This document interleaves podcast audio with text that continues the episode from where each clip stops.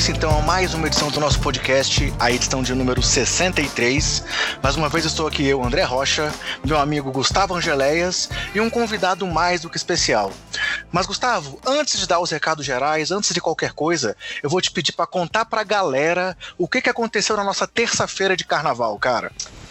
É, então, a gente parou a folia para poder gravar. O André largou a apuração das escolas de samba do Rio de Janeiro e eu larguei os blocos de carnaval, que a gente estava tendo trabalhos importantes aí na estrutura carnavalesca do, do país e para gravar. Só que nosso Skype ficou bêbado e resolveu não gravar.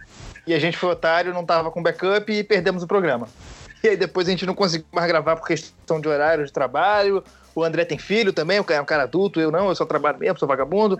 Então a gente não conseguiu gravar, então ficamos sem programa semana passada, mas foi uma folguinha de carnaval aí. Para vocês, pra gente não, porque a gente gravou igual. é, a gente gravou e não conseguiu publicar, o que é pior ainda. Mas beleza, é. vamos compensar com esse programa de hoje. E aí também, então, antes de dar os recados gerais, explica pra galera o que, que a gente vai falar no programa de hoje, Gustavo. Esse programa de hoje a gente vai falar sobre atenção e escolhas. Sobre o que você deve prestar atenção daqui até o final da temporada e sobre o que você deve esquecer. O que você deve nem se ligar, não se preocupar, pode deixar para lá que não vai ser importante daqui para o final. Legal, galera. Então, para poder soltar os recados gerais antes de apresentar o convidado, é, lembrando a todos que o nosso podcast está disponível nos principais agregadores e no Spotify, sendo que as edições, as últimas edições também estão saindo no Deezer.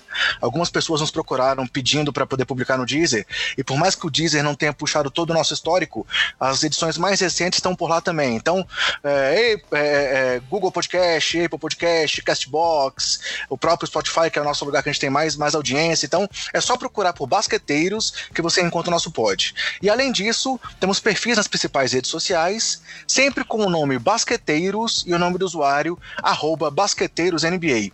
É, nosso principal perfil é lá no Twitter, né, galera? Que a gente está sempre interagindo. Tanto eu quanto o Gustavo estamos lá no nosso perfil institucional. E também estamos publicando as últimas edições do podcast no YouTube.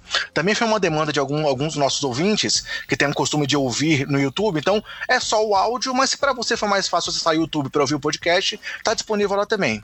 E aí, Gustavo, vamos começar então a apresentar o nosso convidado de honra de hoje, cara? Quem está aqui com a gente? Cara, diretamente de São José dos Campos, um dos integrantes do perfil e podcast e canal do youtuber sensacional, Buzzer Beater, nosso amigo Heitor Facini. Heitor, obrigado aí pela presença. Seja bem-vindo, a casa é sua, pode abrir a geladeira, pegar água e tirar o sapato e se sentar no sofá. E aí, Gustavo? Fala, Gustavo, fala André. Cara, primeiro agradecer o convite de participar aqui do Basqueteiros, um grande podcast da podosfera basqueteira do Brasil. E vamos que vamos. Vamos Vamos bater um papo legal aqui sobre NBA. Legal, obrigado por estar de volta aqui com a gente. E acho que esse assunto de hoje vai render, hein, Gustavo? Vai. É, é, vamos lá, vamos direto pro programa então. Vambora, vambora. Pode puxar aí o assunto, que hoje a condução da pauta é sua.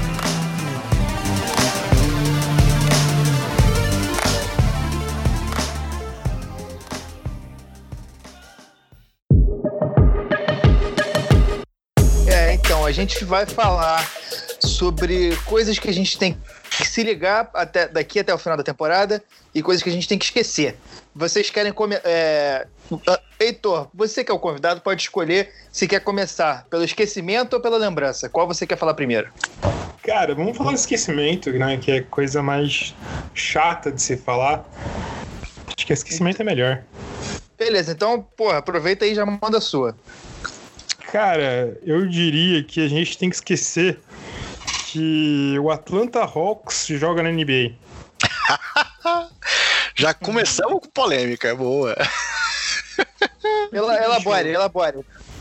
Bicho, sei lá. Primeiro que eu tenho. Eu, fico, eu, me sinto triste quando eu vejo a galera falando do Trey Young tá desperdiçando o basquete dele no time do Atlanta Hawks. Eu acho isso um exagero do caramba, bicho, porque é um time em formação. Mas eles estão naquele estágio que eles não vão conseguir brigar por playoff. E eles não estão muito afim de ficar lá embaixo. Então, tipo, não tem nem a motivação de ver se eles vão ter uma chance melhor de pegar uma pique, porque não é mais garantia de pique ficar mal. E sei lá, é um time muito estranho ainda. É um, eu acho que é um time muito. Ano passado era um dos times mais legais se ver jogar, mas agora eu acho que é um dos times mais chatos, sei lá. Peguei uma implicância com a Tanta Hawks. é, realmente é um, é um, time que a gente pode dizer que tá naquele limbo ali, né, cara? Aquele time que nem tá, tá brigando realmente e também não tá mais naquela questão do tank, de uma formação mais. É, é, um ponto um pouco atrás. É um time que a gente já tinha expectativa de que ele desse algum resultado. É, pô, o Trae Young tem aí, claro, críticas à parte, principalmente a sua defesa. Mas assim, pô, já foi titular de All-Star Game, é um cara que tá tendo um destaque muito legal, mas parece que o restante do time não evoluiu com ele, né, cara? John Collins começou a temporada suspe é, suspenso e parece que ainda não engrenou. O Cam Reddish era um cara que veio do draft é, muito bem cotado, que também não conseguiu apresentar ainda o que se esperava dele na NBA. E os outros nomes também, acho que é um time que tá devendo. Como, como o Gustavo já citou aqui, um time que depende agora também de ter levado de volta o. o putz, esqueci o nome do armador, é, que voltou para lá agora para ser o, o, mentor do, do Trae Jeff Tico como mentor é porque não tá merecendo muita coisa, né, Gustavo? É, exatamente. O Atlanta é uma, é uma zona, né? Mas é, essa temporada realmente ela prometia um pouco mais do que do que as últimas. O Trey Young é realmente empolgante demais, é um cara que é muito interessante de ver, mas que ele vai se consolidando aí como uma defesa inacreditavelmente ruim. Ele não sabe o que fazer. Vai ser, ele vai ser um problema para qualquer técnico que for treinar ele no Atlanta ou em qualquer time, porque é realmente um problema gigantesco ter que lidar com ele na defesa, porque ele não sabe para onde tem que ir. Parece que falta um pouco de esforço também. É, eu não sei se falta uma certa motivação pelo time ser ruim, pelo time não ter tanta perspectiva assim, então talvez ele opte só por desenvolver o ataque, ou então não sei se existe uma orientação do time para, por enquanto, ele só se focar no ataque, para daqui a pouco se focar na defesa. É, então, realmente, eu acho que é algo que a gente pode esquecer, mas eu fico na dúvida, Heitor, se você diz se é para esquecer essa temporada ou só temporada que vem a gente pode voltar a lembrar. A temporada que vem dá pra voltar a lembrar, porque, cara, eu acho que essa temporada foi muito decepcionante da Atlanta Hawks muito decepcionante. Tipo, ano passado o time tava melhor que nessa temporada, basicamente. Então, como que esse time fica assim? Porque não faz sentido. Era para melhorar. E Trae Young não devia ter sido titular no All-Star Game nem aqui nem na China, né? É um absurdo um time com uma das piores. Um time com uma das piores campanhas tem seu armador titular como titular do All-Star Game. É um desrespeito isso. Mas você não acha que... sua opinião aqui. É, eu trouxe. Você não acha nem que vale a pena dar aquela lembradinha para assistir o Capela jogar com o Young, ver uma pontezinha aérea, outra coisa assim? É, mas aí, tipo, Capela também. Capela não é nem tudo isso, né? Tem que partir desse pressuposto. Que ele é um center bom tal, mas para ele chegar ao ponto de que o time do Houston Rockets, algumas temporadas, não dá nem pra falar agora, era melhor sem ele, então, eu acho que não é. Não vale a pena. Tem muitas outras coisas que vale mais a pena assistir. E tanto nessa conferência quanto na outra. Então, eu deixaria bem de lado esse time do, do Thunder Hawks. E eu, eu acrescento que não dá para acreditar que o Hawks não conseguiu oferecer mais pro Pistons do que o Cavs ofereceu para levar o Drummond, né? Pô, disseram tanto que o Hawks estava atrás do cara e ele foi lá para Cleveland por duas mariolas mordidas, né? É, então. Eu também é, prefiro saber... o André Drummond do que o Clint Capelar, mas sei lá. É, resta saber se eles estavam dispostos a oferecer mais do que eles podiam, né? Porque tal, pelo que pelo que ele valeu, talvez a NBA não, não tivesse dando tanto valor para ele quanto a gente está dando. Sim. Mas vamos seguir aqui. Eu vou jogar a minha. Também fui na mesma lógica aí do Heitor e escolhi um time que para mim é a maior decepção dessa temporada. E a decepção que começou antes da temporada começar, inclusive, que é o Sacramento Kings. Para mim, é simplesmente. Começou sendo inexplicável eles não escolherem o Doncic depois que o, que o Suns passou. É, o time errou em cima do erro. É pior ainda, você tá errando ao quadrado. Aí, beleza. Aí fez a temporada passada, foi empolgante. Demitiu o David Jorger e contratou o Luke Walton, que nunca fez nada. A temporada terrível no. Temporadas terríveis no Lakers sem demonstrar evolução nenhuma. É, atirando o lampejo que foi a, o começo da temporada passada, não teve nada. Contratou o cara. E aí começou a temporada mal, empolgou, depois desempolgou. E para mim é realmente um time que de vez em quando é divertido de assistir, mas nada além disso. O Bagley parece que não tem corpo, porque ele tá se lesionando o tempo todo. O Buddy Hilde é doido para ser titular, mas toda vez que vem do banco ele, ele vai melhor do que quando é titular. É... O Harrison Barnes fica naquele, porra, naquele vai não vai, aquele lenga-lenga, tem vezes que joga bem, tem vezes que joga mal. É... O time diminuiu o ritmo de jogo absurdamente da temporada passada para essa. A temporada passada eles jogavam muito rápido e nessa eles estão jogando com uma, com uma velocidade muito mais lenta. E passou a ser um time que é esquecível, simplesmente não acrescenta nada. Temporada passada, se eles acrescentavam um quê de emoção, é, era legal quando todos os jogos acabavam, sempre tinha um joguinho do Sacramento no final é, no último quarto, empatado, que ia ser divertido pra caramba, e a torcida empolgada, os narradores bons. É, esse ano não tem mais nada. É um time vazio, um time que parece que não tem ideia, parece a, a ausência completa de ideia, ausência completa de rumo, ausência completa de, de sentido lógico. Não, você não consegue tirar uma lógica das atitudes do do Kings nas últimas temporadas. É uma coisa muito. Parece que é a sorte. É simplesmente qualquer. É, a decisão que, que, que o nariz está apontando no momento de tomá-la, eles tomam. E realmente. Para mim é um time para ser esquecido e acho que para as próximas temporadas aí vai continuar nessa posição. É, sobre isso aí, você falou essa questão de jogos decididos no final tal. Estamos gravando aqui no dia 2, né? Na segunda-feira, dia 2 de março. Ontem até teve um jogo assim, venceram dos Pistons lá apertadinho, com Darren Fox fazendo uma, uma, bola decisiva no final.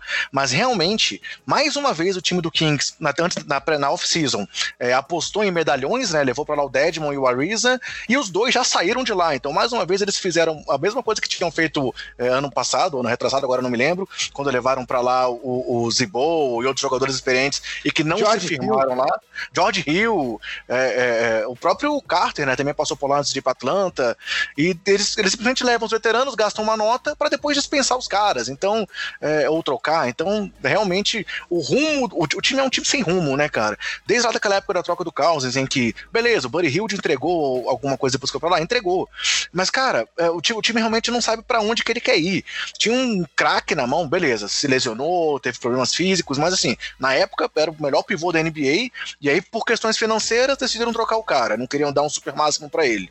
Aí depois agora enche o caminhão de dinheiro pro Harrison Barnes, renovam o Buddy Hield por um valor alto, agora vão ter que renovar também o Bogdanovich, é, daqui a pouco também o Darren Fox sai do contrato de calor e vai ter que ser renovado. Então realmente é um time que, que parece sem rumo. É, é, houve muita expectativa em cima dele, o pessoal achando que o jogo era legal.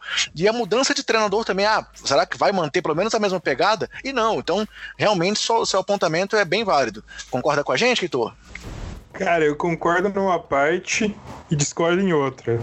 Porque o Sacramento Kings tem uma coisa legal de ver nessa temporada que eu lembro que o Harrison Barnes tinha feito uma promessa que ele falou que só vai cortar o cabelo dele, é a barba, quando chegar com 50% de aproveitamento. Só que aí, tipo, na hora que ele falou isso, todo mundo pensou, porra, esse cara tá zoando com a nossa cara, né? Quem é o Kings pra falar isso?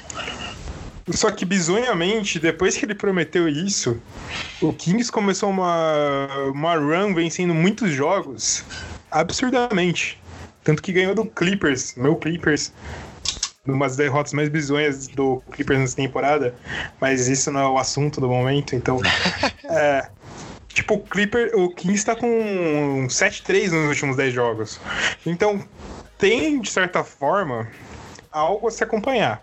Eles ainda são. Eu digo que eles ainda têm chance de classificar pro playoff. Absurdamente, o Kings tem chance de classificar para os playoffs. Mas aí eu concordo também, porque, tipo, se mantém o David. O, o Kings, na verdade, é que. Como que eu posso falar isso? Ele tá nessa posição apesar da ineficiência da sua diretoria. Que nem o Gustavo colocou falando do do ter passado o Doncic, não só passado o Doncic, eles de escolhas ruins do playoff do draft há muitos anos. Eu acho que eles acertaram na troca do Cousins, mas só isso. Então, tipo, parece que eles estão fazendo esforço pro time dar errado e tá dando mais certo do que tinha que dar. Só que não, não tenho perspectiva de ver eles saindo disso no futuro. Sair dessa disputa pela oitava colocação. Eu acho que todo ano eles vão estar disputando pela oitava colocação. Alguns anos eles vão se classificar, outros anos não vão classificar. E isso é realmente sem graça. Tipo, é um time sem, sem aspiração de você ver que no futuro eles vão estar melhor. Todos os outros times. Eu acho que realmente todos os outros times, talvez menos o Suns, você espera alguma coisa interessante no futuro. O Suns eu já descarto porque eu não consigo confiar mais no Suns. Mas. O Kings, ele, tipo, é xoxo. Apesar dessa run de 7-3, apesar desse. de todo essa disputa pelos playoffs, você vê o jogo do Kings você não tem vontade de ver. É basicamente isso. É verdade, é verdade. Vamos em frente então? Posso, posso eu agora, Gustavo? Calma aí, eu queria só resgatar um fato aqui, que automaticamente eu fui lembrado, é, quando rolou essa história do Harrison Barnes cortar o cabelo, vou invocar aqui uma pessoa horrível, que é o goleiro Bruno, mas que eu lembro vividamente que em 2008 ele fez uma promessa e falou: só vou cortar o cabelo quando o Flamengo for campeão brasileiro. E aí ele cortou o cabelo sem o Flamengo ser campeão brasileiro e o Flamengo foi campeão brasileiro. O que isso quer dizer? Nada. Pode Nada. seguir o programa.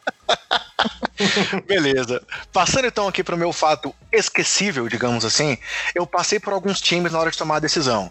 Ah, vamos falar do Warriors, que é, é, essa temporada tem que ser esquecida, porque eles estão aí nesse limbo, desenvolvendo jogadores de, de, de, de league para depois se juntar com os craques e jogar, mas não vou falar deles. Pensei no próprio Suns aí também, que o Heitor acabou de citar, que começou a temporada bem, foi até surpreendente o começo deles e tal, e depois voltaram ao normal lá com o Devin Booker sofrendo. É, e aí, até uma curiosidade que a gente pôs no Twitter essa semana, daquele jogo, desde aquele jogo de 70 pontos, ele é o único cara que ainda tá em Phoenix daquele elenco. Então, isso mostra o planejamento que eles têm lá também, né? É, depois pensei no Minnesota, é, pô, pensando, ah, será que desde que eles desmontaram aquele núcleo jovem lá que eles poderiam ter formado, com Lavine, Dan e Markkanen, trocando pelo Butler, depois trocando o Butler, trocando depois que já chegou do, no lugar do Butler, e agora apostando no Daylow. Mas eu confesso que meu coração apertado e sofredor não me deixa falar de outro time nesse momento aí de tristeza e sofrimento do que da zona do Chicago Bulls, cara. É, e aí o momento especial que eu quero citar foi esse jogo recente em que, em que o jogo estava apertado no final, mais uma vez o Jim Bolin pediu alguns tempos inacreditáveis e, os, e, o, e o Zach Lavine virou e falou: putz, eu já tenho mais de 40 pontos, e depois falar ainda meter uma bola de três no meio da rua, e mesmo assim o time perdeu, cara. Então, o Lavine veio numa temporada absurda, seis jogos com acima de 40 pontos, a maior marca aí de Chicago numa temporada desde o Michael Jordan, e o time não consegue embalar, cara. Eu não consigo entender. A gente apostou aqui lá atrás que o primeiro técnico que ia ser demitido esse ano ia ser o Jim Bolin, e o Jim Bolin ainda tá lá. Veio aí esse All-Star Game em Chicago que foi, putz, emocionante pra caramba. A gente viu ali como é que a cidade abraça o evento, como é que foi. Mostrou a força, o potencial que tem ali de marketing, de tudo, e a diretoria. Aí vieram rumores de que a, diretoria podia mudar, tanto Forman quanto Paxson, e os dois seguem lá. não sei até quando, não sei como é que vai ser. E aí, sinceramente, como torcedor e, e, e, alguém que olha muito para esse time, cara, eu quero esquecer mais uma vez essa temporada. Eu, pela segunda vez seguida, eu falei, pô, essa molecada agora vai engrenar, vai da liga. E aí, beleza, tiveram lesões. O Alto Porter tá voltando agora, ficou muito tempo fora. É, o Wendell Carter fora mais uma vez, mesmo sendo jovem, tá se lesionando muito. E por aí vai. Outras lesões também. O Chris Dunn também talvez não jogue mais a temporada. Mas, cara, não dá. Para mim, esse, esse, esse, ano do Chicago Bulls é mais um ano que merece ser esquecido. E lembrando que o Lavine, até no, no All-Star Game, falou que agora o time vinha para uma run para brigar pelos playoffs. E aí, se a gente for olhar aqui, ó, 1 e 9 nas últimas 10 partidas. Heitor, manda aí. Não, pior é que antes disso, antes do All-Star Game, o Bulls estava brigando pros playoffs, né? Isso que é o uhum. mais engraçado. Cara, falar do Bulls, eu preciso primeiramente criticar o Zach Lavine, que eu acho ele um jogador ofensivamente legal, só que, cara, ele basicamente é, o, é um dos franchise players mais sem graça da liga, eu acho. Porque ele tem números muito inflados para mim do que ele realmente significa, mas ele é realmente jogador bom. Tipo, no time do Bulls, o time do Bulls tem jogadores muito bons. Isso que é o pior. Você tem o Zach Lavine, que pra, mesmo tendo números inflados, ele é bom. Você tem o Laurie Markkanen, você tem o Wendell Carter, você tem o Chris Dunn. Então, tipo, Kobe White, que vem muito bem como calor. Kobe né? White, que veio bem. O Thomas Satoransky, que é um bom veterano. Você, tinha um Ted, você tem o Ted Young, que, coitado, acho que deve estar se arrependendo até agora de ter assinado com esse time. Mas, tipo, isso que é o mais engraçado, é que o time é bom. Nome, tem nomes bons para trabalharem ali. Só que é a mesma coisa que o, de certa forma, o Sacramento Kings, que parece que a diretoria tenta fazer o time não ser bom, sabe? É, é eu tava até isso. Eu tava até conversando hoje. E o time tem muito mais sucesso com isso, né? Eles são muito mais competentes nesse sentido. Sim. pois é, é bizarro, parece que tem, tem um certo momento de temporada que a galera tava com raiva do treinador e raiva da diretoria e eles pensaram o quê? Putz, a gente tava com raiva deles, vamos jogar bem para mostrar que a gente é bom sem eles. Então o time tava jogando até melhor uma parte da temporada, parece que movido pela força do ódio. Então era isso. É, eu tava até conversando hoje, hoje mesmo, curiosamente, com o Gilson Makimoto, né? Um colega daí, que a gente conversa muito com ele em vários grupos, é o torcedor símbolo aí do Pelicans no Brasil. Tava conversando com ele hoje num grupo do pessoal do Triple Double, e ele falou sobre essa questão da, da, da, incompetência, e eu falei, cara, pois é, sinônimo de competência é de diretoria dos, do Bulls, né, cara? Se você for pegar aí desde lá dos Baby Bulls, é, passando pela formação aí do time do Noah, do Rose, tudo que deu certo, entre aspas, foram lances de sorte. É, não teve nada assim que foi, puta, uma competência, fez aquela troca massa e aí realmente reforcei meu elenco, não. Trocas que eles fizeram foi perdendo, por exemplo, o, o Lamarcus Aldridge, trocando ele no draft e perdendo a chance de ter um cara com talento no time, quando, numa época em que os bigs ainda eram muito mais valorizados. Então, assim, é, é, essa diretoria, cara, já deu o que tinha que dar. É, é, inacreditável que o time não busque uma mudança. E falando especificamente do Jim Boylan, cara, tentaram aí o Royberg, foi meio que uma tentativa inovadora, não deu nada certo, mas cara, o Boylan não deu nada certo desde o começo também. E aí no começo da temporada vão dar uma extensão pro cara. Então assim, não dá para entender. O cara não conquistou o elenco, o cara não conquistou a torcida. É, você vê ele no banco, você vê que os caras não compraram a, a, a presença dele, cara. E, e, a não ser que aconteça uma coisa muito diferente nos bastidores, não dá para entender como é que o cara tá lá ainda. Então, é, beleza, posso estar um pouco influenciado pelo clubismo, mas, cara, todo mundo fala a mesma coisa. Não sou só eu que estou falando isso, não, sou, não são só os torcedores do Bulls que estão falando isso. Então, é, é, triste, cara. É triste ver uma franquia. É, tudo bem, foi uma fase específica que ele te, que teve um jogador absurdo, mas uma franquia tão consolidada e com tanta visibilidade mundial numa situação dessa há tanto tempo. Então, vamos lá. É, esquecendo um pouquinho aqui a mágoa, a, enxugando é, as lágrimas, eu quero esquecer o Chicago eu... Bulls dessa temporada. Não, eu quero falar só que eu concordo plenamente com tudo isso que você falou.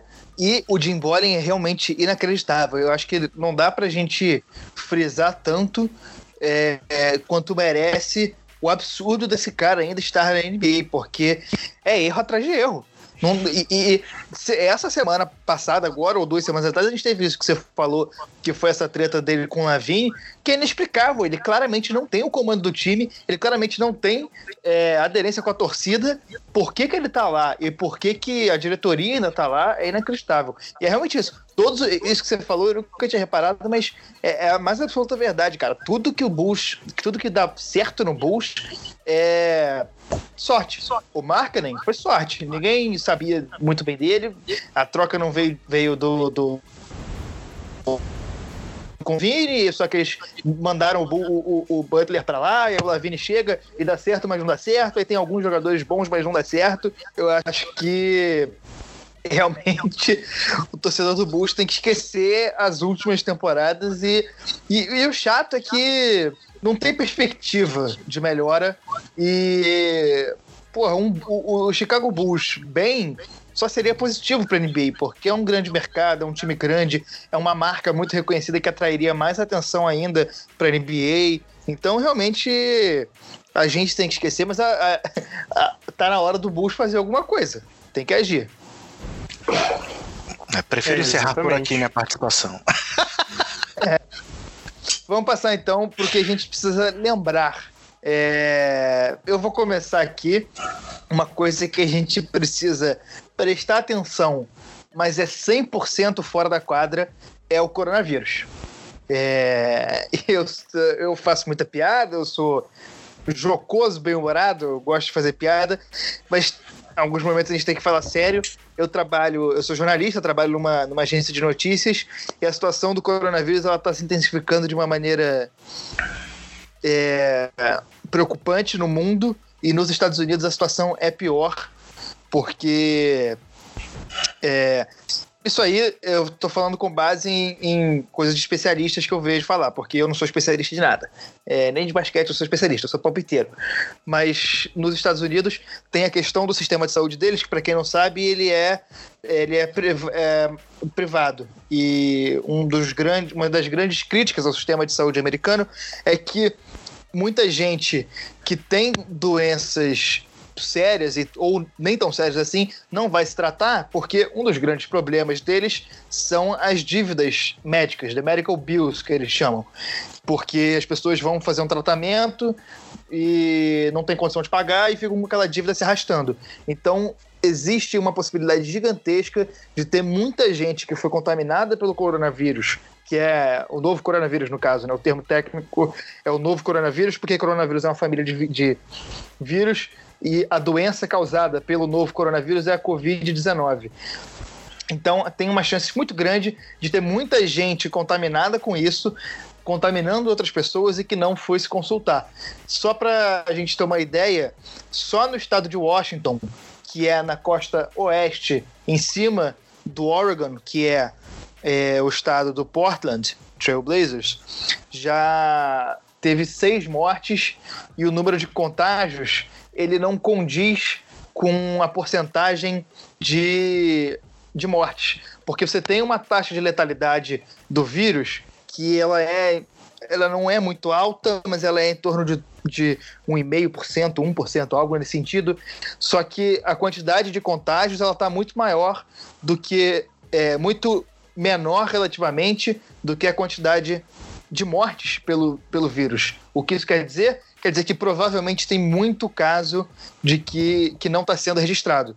E eu tinha pensado nisso para falar é, de uma coisa que a gente tinha que ficar atento, e literalmente dois minutos antes da gente começar a gravação, o hoje publicou uma matéria que eu vou só pegar aqui rapidinho. É, ele fez um tweet falando, reportando com o Zach Lowe que o, a NBA é, enviou um memorando para os times sugerindo que os jogadores escolham é, fist bump, que é aquele soquinho, é, em vez de high five, que é o, que é o, que é o. Como é que é high five em português? Que eu não sei. É, aquele, é. a palma da mão espalmada, né? Tipo. É, high five é high five. Evitar, é, evitar high five e evitar pegar canetas, bolas e camisas para autografar. Então deram diversas orientações aí. Então é uma preocupação da NBA e extrapolando um pouco aqui, eu acho que não é absurdo a gente pensar que esse impacto na temporada pode ser pesado no sentido de cancelamento de jogos, suspensão de temporada, talvez jogo, começar com jogos sem torcida.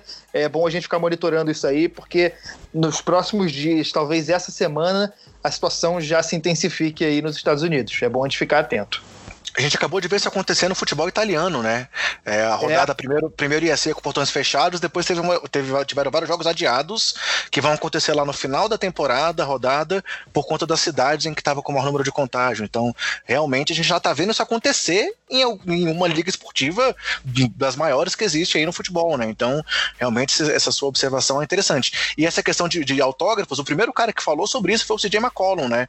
Ele, ele deu uma declaração de que ele, que ele não ia mais assim, fazer dar autógrafo nesse período tal, meio que se resguardando. Então é até interessante, meio que a NBA apoiando essa iniciativa dele para preservar a saúde dos jogadores, porque realmente se acontecer alguma tragédia aí, uma tragédia não, até porque a gente sabe que, que, a, que a, o perigo é maior para pessoas de mais idade ou com baixa imunidade e tal, mas pelo menos assim, se acontecer alguma coisa de grandes proporções na NBA, o impacto global ia ser gigantesco, né?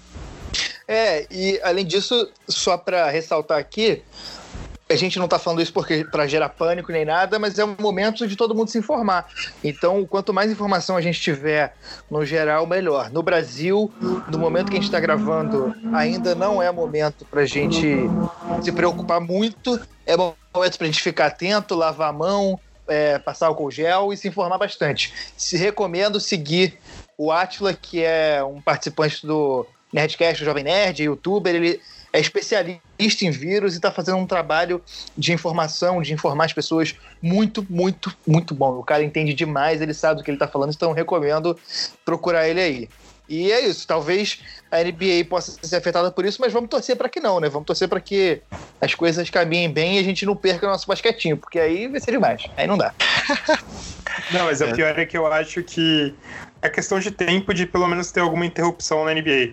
Porque se acompanha pelo menos do vírus, o vírus tem um, um período de que começam os casos, um período que acelera muito o número de contaminados e o número de mortos, e um período depois que começa a estabilizar. Na China, na, nos países da Ásia, estão começando esse período de estabilização. Então, nos Estados Unidos, ainda tá para chegar nesse período que vai começar o super crescimento do vírus, né? E por tudo que você falou do sistema de saúde e tal. Então, tem chance desse super crescimento ser pior do que foi em outros, outros países. Eu acho que em algum momento vai acontecer da gente ter alguma influência na NBA. Eu acredito até que a própria interrupção, né? Eu acredito. É, só, é, eu acho que faz sentido. Eu acho que faz sentido. E eu acho que. Não, fala aí, André, depois eu falo. Não, é só um comentário sobre o que você falou. Eu acho que é muito legal a gente trabalhar com essa ideia de informação, cara. É, reforçando o que você disse, um, um, exemplo que eu tive hoje, eu achei muito legal. Eu já tinha conversado muito com meu filho, né? Meu filho tem seis anos, vai fazer seis anos agora, e aí eu tenho conversado muito com ele sobre a questão de lavar a mão, na escola tem lá o álcool em gel, como é que ele vai usar tal. E aí hoje eu cheguei para buscar na escola e ele tossiu e na hora ele colocou o antebraço assim para poder tossir. Eu falei, cara, que legal assim, a gente vê, vê o reflexo do que você está orientando é, é, acontecendo, por exemplo, numa criança. Então, só só, só para reforçar o que você disse dessa questão da informação que é super importante. Então, pô, querendo ou não, é, por mais que a gente não seja especialista, a gente tem essa oportunidade de falar sobre um assunto, é algo muito legal para cada vez alcançar mais pessoas se cuidando e se preocupando com isso, né?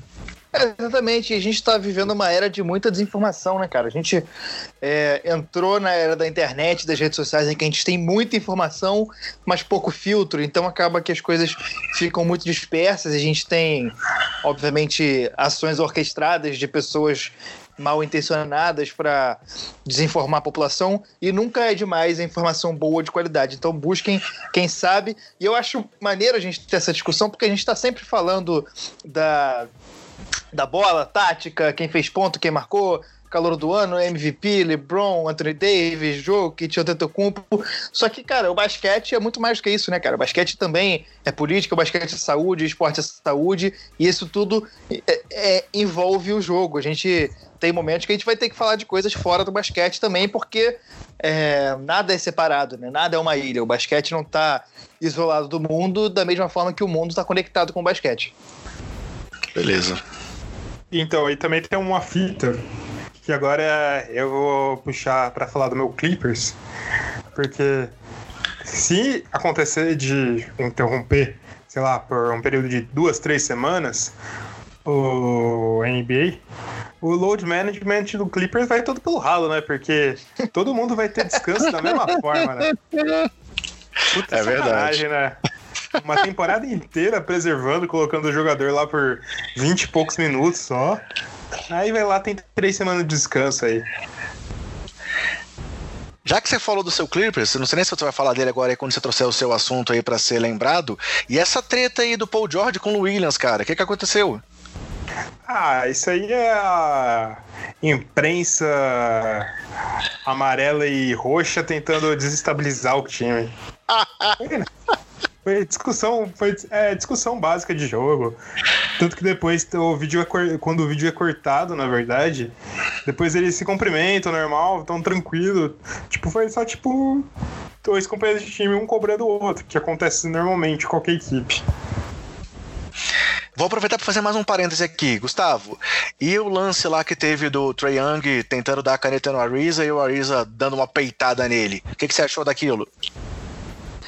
Cara, eu acho que o Trae Young ele tem essa postura de brincar mais, né? Esses caras que tem muita habilidade, uma coisa meio James Harden, uma coisa meio Allen Iverson do, dos novos tempos, que tem muita habilidade, obviamente, brinca muito com a bola. Mas eu achei que, porra, meu irmão, não quer tomar caneta, fecha as pernas, meu parceiro. Não vai ficar puto porque o cara tá botando a bola dentro das suas pernas. Não, não tem que dar esse escândalo assim. É, senão vai, vai, vai, perder a beleza do basquete, pô. Basquete moleque, basquete jogado de rua. Eu não, achei, achei que o Trey Young fez o que não, não, é, não acho que seja desrespeitoso, é, mas acho que o Ariza exagerou na reação. É, não tem isso de desrespeitoso também, bicho. É o jogo. Se quer desrespe... se tá puto, vai lá e faz mais cesta que o outro. Ponto. É. Legal, legal. Vamos lá? Você traz o seu assunto agora aí pra gente, Heitor? Cara, eu tava com dúvida. Eu pensei em falar do Clippers, mas eu acho que não precisa falar do Clippers. O Clippers fala por si mesmo dentro de quadra. Então, brincadeiras à parte. Mas eu acho que, tipo, tem uma coisa que eu acho muito interessante de colocar nesse momento. É, não é nem questão de disputa de rookie do ano, nada. É a questão do impacto do Zion Williamson nesse time do Pelicans. Cara, são 17 jogos. E parece que ele era exatamente aquilo que faltava para o time do Pelicans virar um time bom de verdade. Eu nem consigo imaginar se, como esse time do Pelicans seria bom se ele tivesse desde o início da temporada. Mas, bicho, são 24 pontos de média, seis rebotes, duas assistências. Isso com uma efetividade absurda no ataque. 40% de três pontos, um field goal de 60%. Então, cara, é uma coisa pra gente ficar de olho mesmo. Porque se o Zion for os playoffs, não for os playoffs, mas isso já vai ser uma disputa até o fim da temporada. Mas é ficar de olho para ver o que que, o que que a gente tem para esperar dele, né? Eu acho Não. que é basicamente isso mesmo. Perfeito. Se a gente for olhar, inclusive, aquele primeiro jogo dele, né, cara?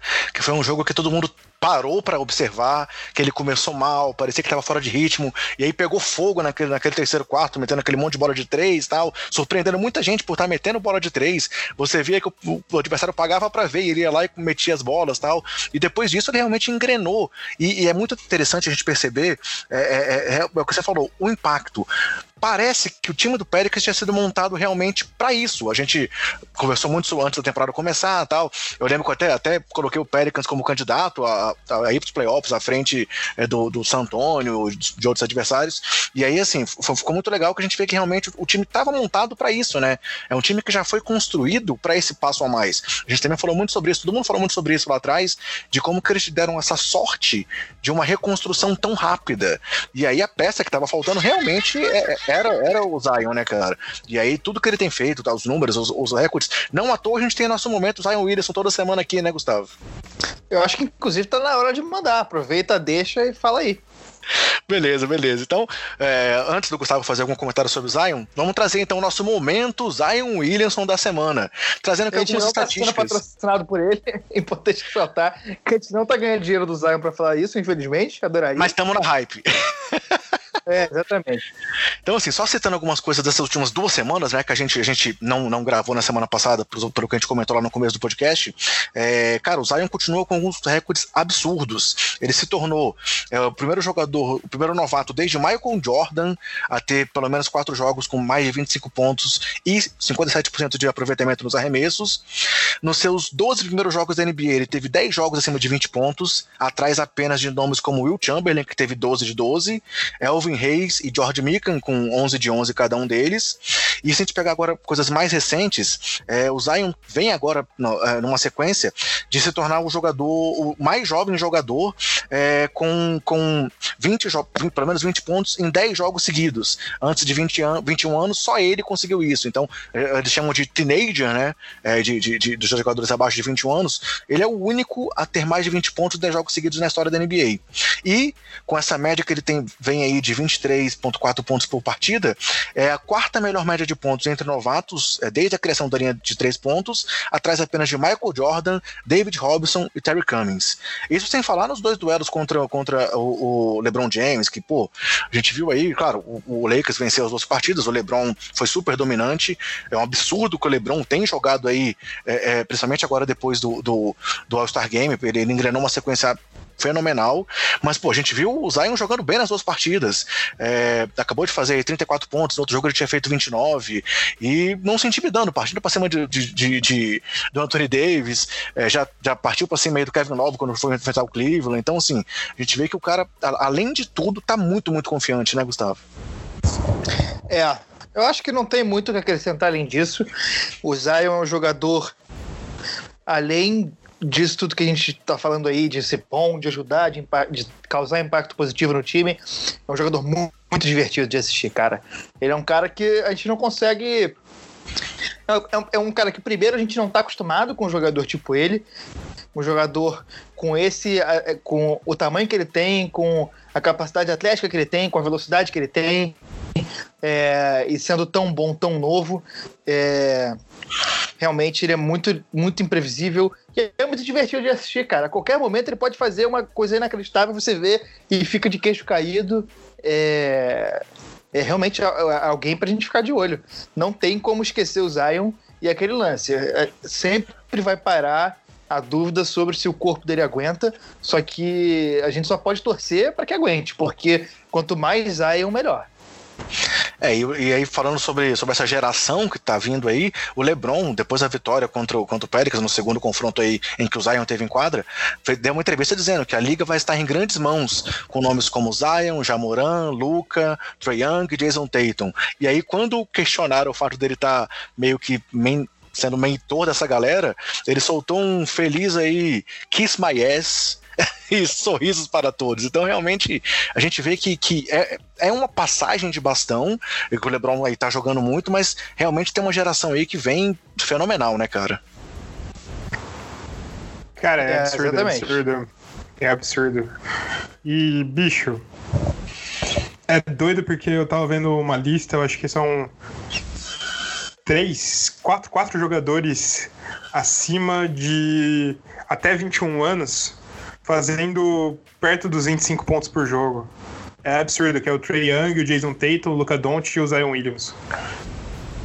É absurdo. É. Essa geração que tá vindo aí é muito boa mesmo. É, a gente vai ter anos bons aí, de brigas muito boas.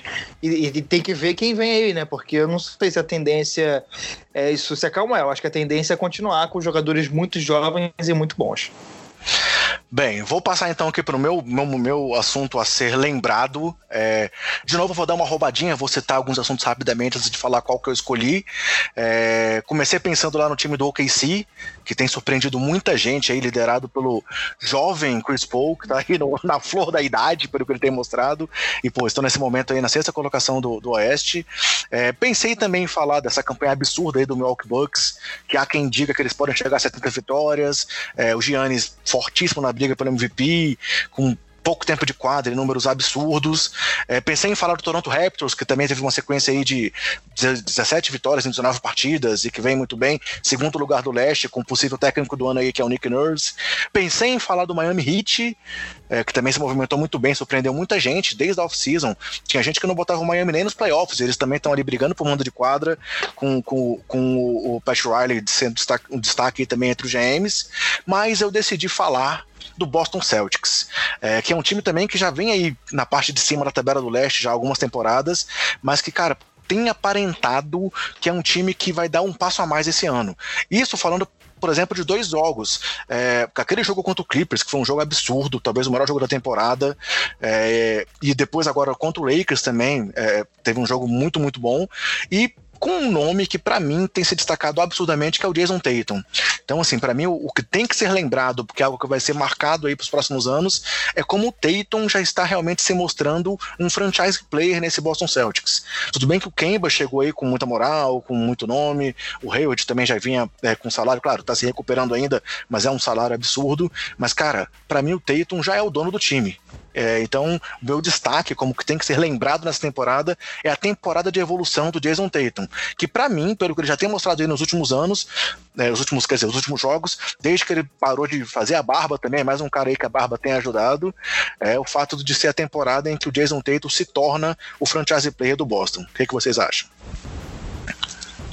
Cara, é absurdo. O Jason é. Tatum é uma estrela. Não tem muito o que dizer além disso, ele é uma estrela. Ele vai ser um jogador que vai brigar pro MVP logo logo. E o Boston Celtics com ele, com o Jalen Brown, vai ser um time que vai brigar todo ano por título de conferência, então não tem nem muito o que falar disso. É, semana passada o programa que a gente gravou foi de Mid-Season Awards, que a gente acabou caindo com a pauta por causa do problema. E o meu. O meu segundo é, jogador que eu tinha colocado para ser o jogador que mais evoluiu era o Tatum.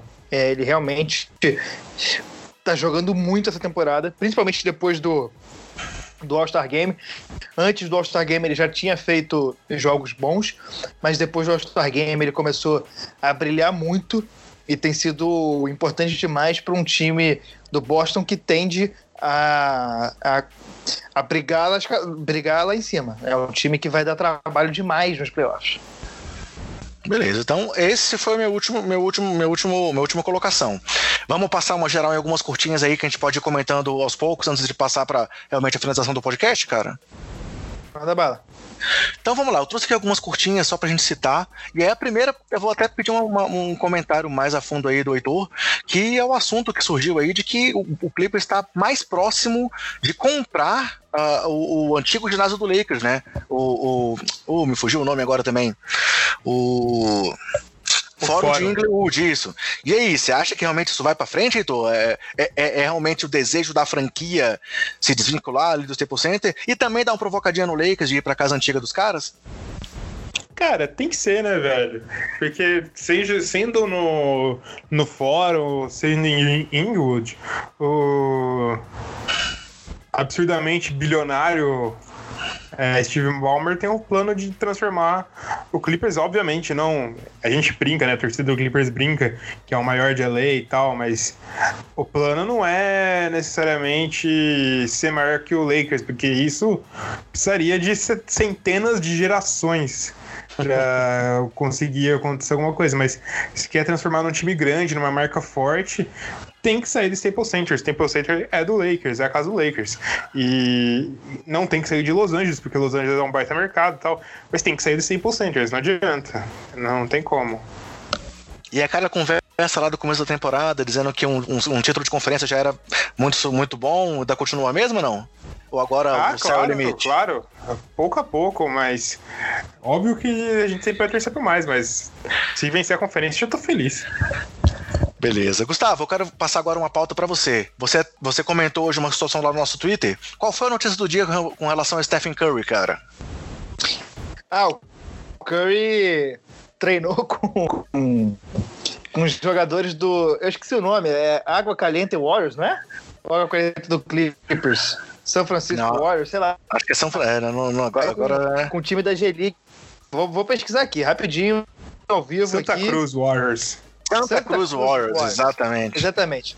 Treinou com, com o time afiliado da G-League do, do Warriors. E aí eu fiz uma piadinha lá no Twitter, né? Porque é de piada que é feito no Twitter, mas deu uma provocada também quem fala que o Curry não é tudo isso, né? Semana passada a gente lançou aquele post sobre qual é o terraplanismo da, do, do basquete e teve bastante gente comentando isso, dizendo que o Curry não é isso tudo. Tem gente acreditando nessa informação, nessa afirmação e gente duvidando dessa informação.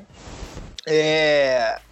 E aí eu fiz essa piadinha. Mas ele treinou e tá perto de voltar, cara. Tudo indica que ele deve voltar.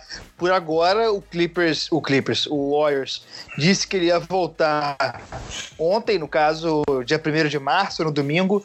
Só que acabou que eles resolveram segurar um pouco, porque também não tem por que apressar, né? É só para ele ir pegando ritmo até a temporada que vem. Mas tá próximo de voltar. E Curry é sempre bom de ver pelo menos divertido, eu acho que vai ser, até porque ele vai ter liberdade demais para fazer o que quiser nos minutos que tiver em quadra, provavelmente reduzidos, mas vai ter a liberdade para fazer o que quiser mais do que tinha nas últimas temporadas. É, lembrando que disso, eu também- apostei que ele ia ser MVP. É, E além disso, a gente tem que lembrar que finalmente vamos ver em quadra a tão esperada dupla Curry e Andrew Wiggins. é, O é. sonho da torcida do Warriors. Exatamente, exatamente. Legal. Mais algumas notícias rápidas aqui. É, o Joel Embiid já estava machucado lá no time do Philadelphia e o Ben Simmons também se machucou, né? Então temos dois jogadores aí desfalcando o Philadelphia nesse momento que decisivo da temporada e a decepção lá parece que vai ser ainda maior. E aí, dando uma passada pela questão aí do, do mercado, é, tivemos mais alguns jogadores dispensados pelas suas franquias e temos aí alguns nomes cogitados no Lakers. É, o Alan Crabb foi dispensado lá pelo Minnesota, o Anthony Tolliver pelo Kings, e aí o, o Tolliver já assinou um contrato de 10 dias com o Memphis Grizzlies, e o Los Angeles Lakers fez testes com J.R. Smith, como já tinha anunciado que ia acontecer, e com Dion Waiters, e parece que o Waiters agradou muito lá em Los Angeles. É, será que um deles pega a vaga do Troy Daniels, que também foi dispensado pelo Lakers ontem ou anteontem? O que, que vocês acham aí? Me Pô, recuso a falar de John Waiters. cara, mas é que mesmo assim, tipo, tanto faz quem pega, porque a rotação do Lakers pros playoffs já tá pronta. Nenhum dos dois vai ter muito papel importante, então. Eu acho que é mais uma não notícia do que qualquer notícia, porque eu duvido que tanto John Waiters ou J.R. Smith vão ser importantes pro Lakers nos playoffs. E o Clippers, que tava querendo todo mundo, não vai atrás deles não, cara? Já trouxeram o Ah, Red já tá ótimo. Nosso time já tá pronto, não precisa de mais. Tá bom assim mesmo. Essa modéstia que eu gosto muito. Vamos ver o que, que vai dar mais pra frente aí. Ah, pra, pra mim só valeria a pena ir atrás de um dos dois se fosse se livrar do escro- escroto do Marcus Morris. Eu odeio o Marcus Morris. o, o Gustavo também gosta muito dele, né, Gustavo? Opa, adoro. E a última notícia que eu trouxe, galera, é uma notícia aí sobre a, sobre a, a- transmissão, né? A gente comentou muito aqui sobre a ida do Everaldo Marques pro Sport TV e ele estreia nessa terça, dia 3, é, no jogo entre Lakers e Sixers, a partir das 23h30, junto lá do Marcelinho e do Rodrigo Alves. Então, enfim, vamos ver o EV de volta à NBA. Ansiosos por isso? Pô, eu acho que o basquete só tem a ganhar com a dupla Everaldo Marques e Rodrigo Alves. É, eu, eu tinha certas. Quer dizer, quem sou eu para ter certas ressalvas com o Everaldo Marques? Mas eu tinha algumas críticas em relação a como ele estava indo na, na ESPN. Críticas normais, eu sempre gostei dele, acho um, um baita comentar, um baita narrador, entende muito do, do ofício, mas tinha algumas questões em relação a isso, mas acho que é, é natural. é, nem todo mundo vai gostar de todo mundo e todo mundo pode fazer críticas, mas eu acho que essa ida para o Sport TV vai ser muito positiva para ele. Pode ser um, é uma diferença. é, trabalhar no, no Grupo Globo é diferente. Todo mundo que. Acho que todo mundo imagina isso, mas a gente que. Eu sou jornalista, o Heitor também é jornalista, a gente sabe que é diferente você estar na Globo, você estar no, no, no Sport TV e, e, pelo que parece, pelo que as notícias dizem, estão querendo botar ele para narrar outras coisas e o Everaldo é realmente muito bom e tende a ir para coisas grandes. Eu não duvido nada a gente ver ele é, em Olimpíada, se tiver em Copa do Mundo daqui a algum tempo, narrando coisas grandes e se tornando um grande comentarista. Acho que pode ser uma coisa muito interessante para ele. Eu tô ansioso para ver esse jogo, sim. Beleza. E aí, Gustavo, eu queria já passar então indo para nossa parte finalzinha aqui do podcast. Queria pedir para você falar de duas coisas para com a gente. Qual foi a marca que a gente alcançou no Twitter recentemente e onde você vai estar amanhã à noite, cara? Ah, a gente alcançou a marca de mil seguidores no Twitter. Agora que a gente está dando uma, uma atenção maior ao Twitter, publicando mais, é, publicando algumas coisas com um pouquinho mais de planejamento. Daqui a pouco vão ver umas artezinhas aí. É...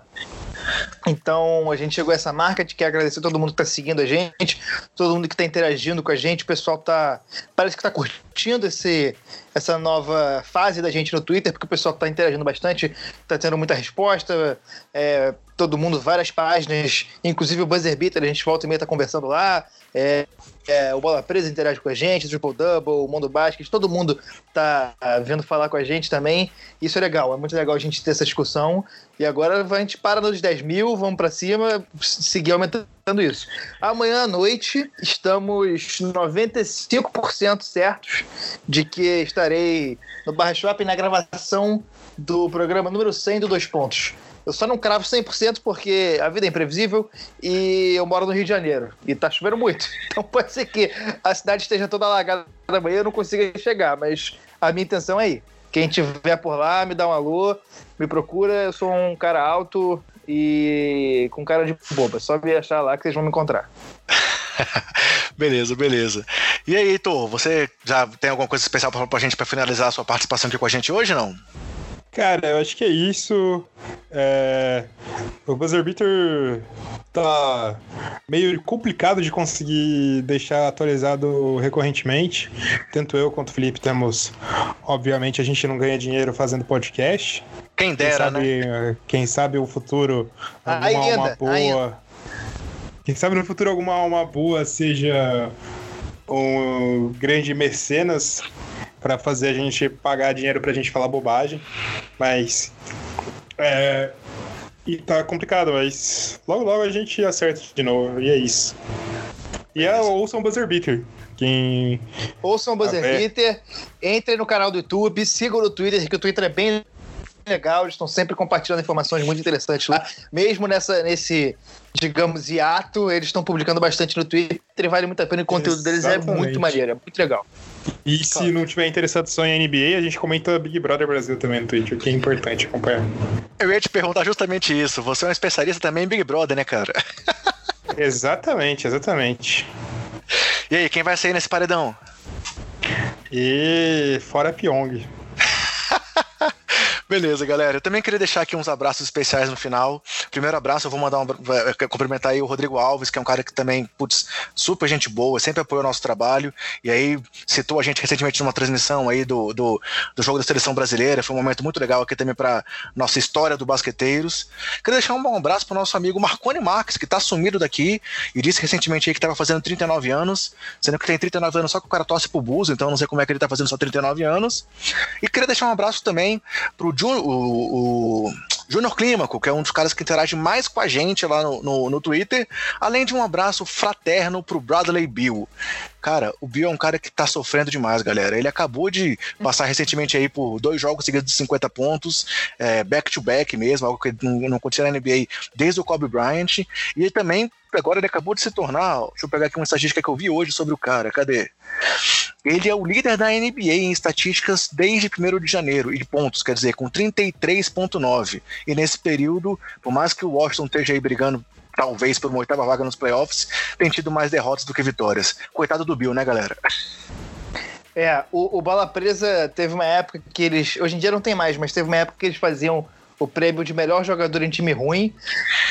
É, esse ano a disputa entre Bill e Lavine tá complicada. Eu não consigo dizer quem, quem vence seria, não. É, com certeza. Tendo a concordar contigo. Beleza, galera. Então é isso. Eu queria agradecer mais uma vez a presença do Heitor. Valeu, Gustavo. Um grande abraço para todos e até a próxima, galera. Falou. Valeu. É